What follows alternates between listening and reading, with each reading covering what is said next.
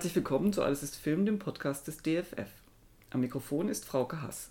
Ich spreche heute mit meinem Kollegen Björn Schmidt aus der Kinoabteilung des DFF. Uns geht es heute um das Experimentalfilmfestival Frankfurt, das vom 15. bis 18. September im Unikino Pupille und erstmals auch im Kino des DFF stattfindet. Hallo Björn. Hallo Frauke. Vielleicht kannst du erstmal ein bisschen was zum Festival selbst sagen, seit wann es es gibt, wer steckt dahinter? Das ähm, Festival ist ein Projekt der Pupille, also des Unikinos, wie du schon gesagt hast. XFF ist die, die Abkürzung. Und es firmiert so ein bisschen unter dem Titel Tage des experimentellen Films. Und uns war das ein Anliegen, also uns ist ähm, quasi meine Kollegin von der Pupille Larissa Krampert und Martin Klein, das ähm, quasi ein Filmkurator und Filmwissenschaftler aus Paris, quasi gemeinsam Experimentalfilme konzentriert bei einem Festival zu zeigen. Ist so ein bisschen aus der Idee entstanden, dass wir über das Jahr verteilt schon seit einigen Jahren quasi einzelne Veranstaltungen organisiert haben. Aber wir in dieser Bündelung so eine gewisse Chance auch gesehen haben, quasi ein Event zu machen, dass Leute auch von außerhalb kommen können, aus anderen Städten und jetzt dieses Jahr sogar aus anderen Ländern. Und es einfach Sinn macht bei dem Experimentalfilm, der eine kleine Szene hat, international, ähm, solche Meetings zu organisieren, wo auch quasi auch mal Leute mhm. zusammenkommen und gemeinsam seltene Filme sehen können. Und das war so mhm. die Grundidee unseres, unseres Festivals. Mhm. Und vielleicht so der zweite Anstoß für uns war, dass ähm, quasi Experimentalfilme schon eine reiche Geschichte auch in Frankfurt gerade haben. Also sei, das, sei es jetzt die Produktion, aber auch Präsentation, dass also in der Vergangenheit ganz viele Filme hier gemacht wurden, auch gezeigt wurden.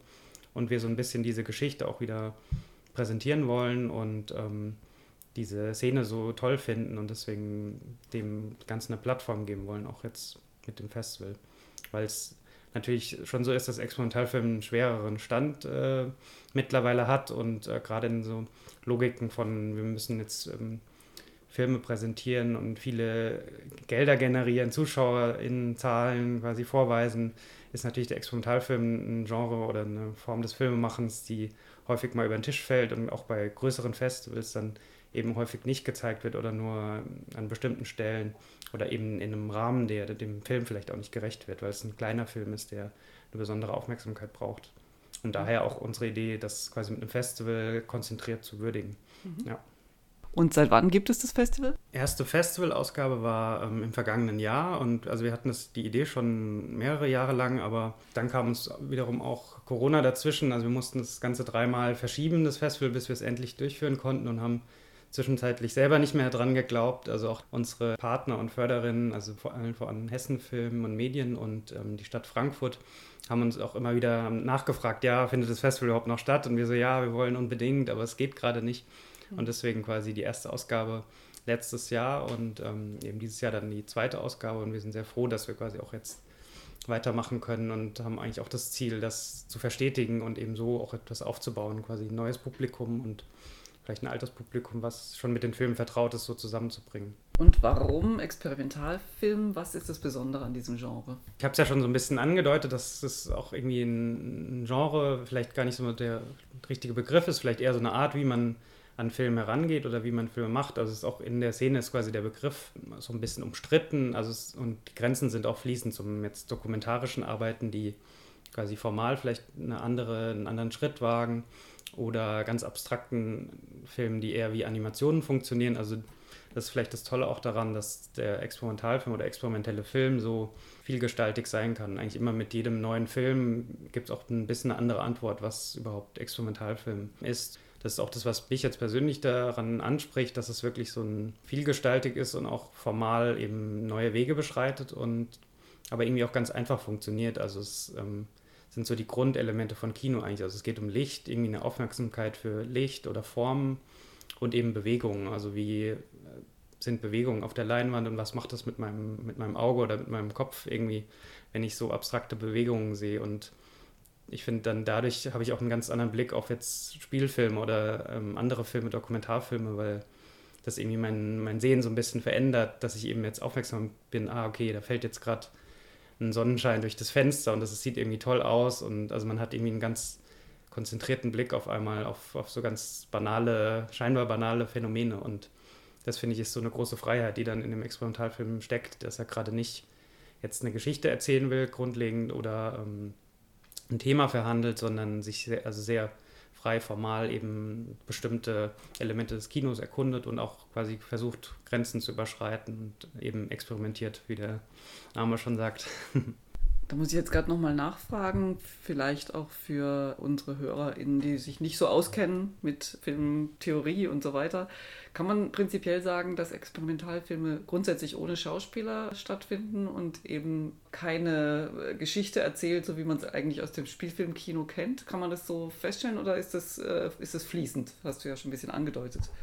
Du hast auch ja schon gesagt, dass es, also es gibt Experimentalfilme, die keine SchauspielerInnen haben, aber es gibt auch wiederum welche, die eine fiktionale Geschichte erzählen und vielleicht auch mit diesen Brüchen arbeiten zwischen jetzt einem Spielfilm und einem Dokumentarfilm. Also diese Grenzen sind echt dann aufgehoben oder total fließend und das macht auch so ein bisschen den Reiz dann aus, dass man eben auch so Zwischenräume schaffen kann. Also es gibt zum Beispiel Filme von James Benning, ein sehr bekannter ähm, Experimentalfilmemacher aus Amerika, der in seinen, seinen frühen Filmen eben so kleine Mini-Geschichten eingebaut hat oder dass man so an der Grenze war zu denken, hm, ja, hier könnte eine Geschichte erzählt werden, aber irgendwie wird sie auch nicht auserzählt und dadurch hat, haben die Bilder dann, die eigentlich sehr nüchtern und dokumentarisch sind, auf einmal so eine Spannung, weil man immer denkt, ah, hier ist irgendwie eine Gefahr, die so um die Ecke lauert, aber man kann sie nicht genau festmachen. Also es gibt total viele verschiedene Formen und eben auch Filme mit SchauspielerInnen, Filme mit Erzählungen, aber auch, muss auch nicht unbedingt sein. Das ist quasi diese vielleicht große, äh, große Stärke auch, dass es so, dass man so vieles darin unterbringen kann. Mhm. Klingt nach der großen Freiheit des Experimentalfilms. Das könnte ich mir vorstellen, dass es ein großer Vorteil ist. Was sind die Highlights des Festivals in diesem Jahr?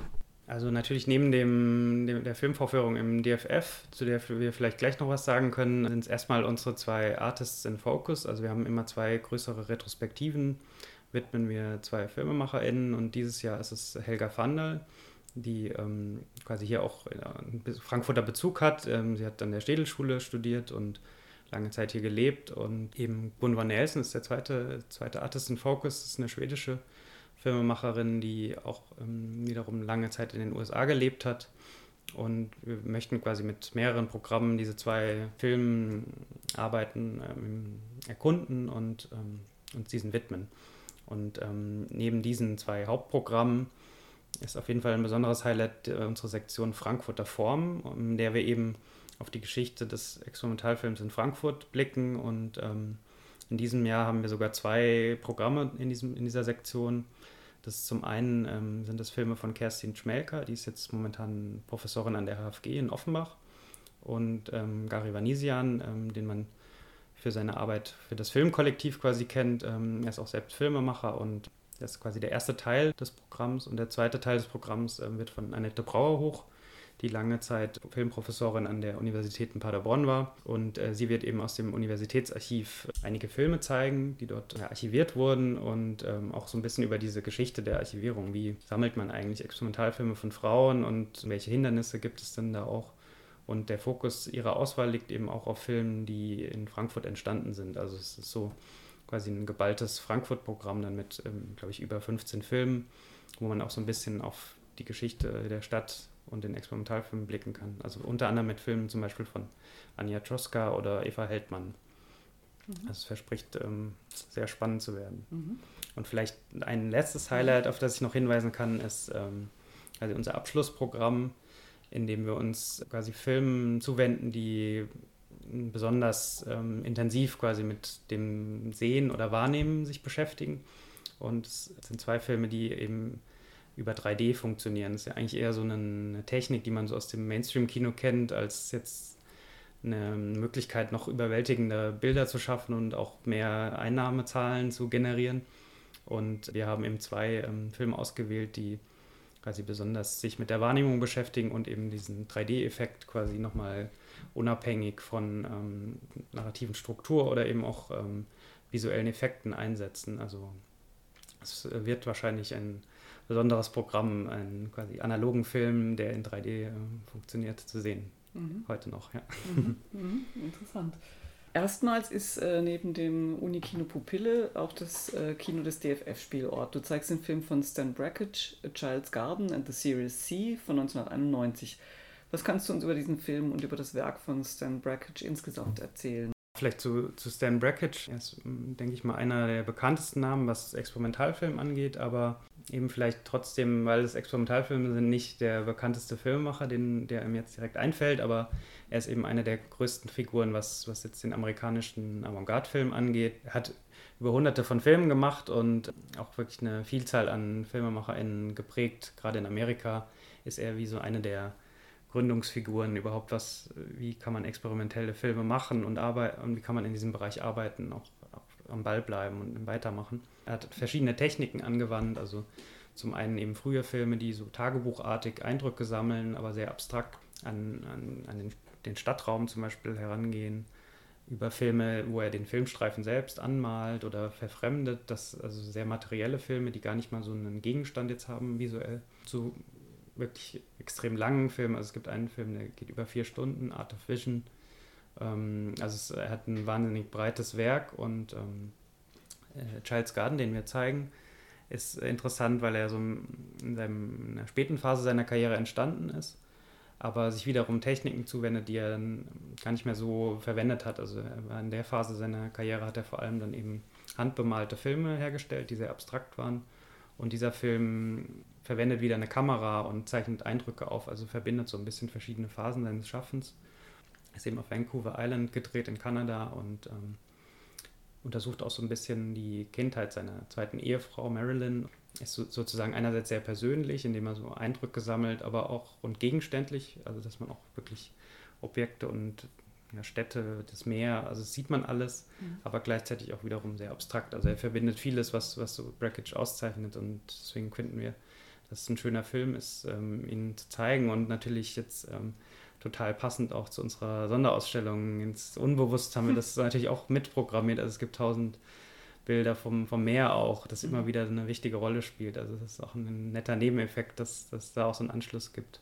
Mhm. Und vielleicht, was man auch noch sagen kann, ist, dass ähm, gerade die Filme von Brackage auch eine Tradition haben, ähm, was das DFF angeht, dass sie quasi jahrelang oder immer wieder auch bei uns laufen. Es ist ganz schön, ist auch diesen Ort oder die Geschichtlichkeit des DFF da noch mit reinzubringen und zu sagen, ja, wir zeigen jetzt einen Film von, von Brackage hier, weil es macht irgendwie Sinn, gerade unser langjähriger Kollege Winfried Günther auch einer ist, der sich immer für Brackage eingesetzt hat oder Filme eben von Brackage zeigen wollte und gezeigt hat. Und das ähm, fand mir einen schönen, ähm, eine schöne Verbindung, mhm. die dann auch Sinn macht mhm. zu zeigen. Ja.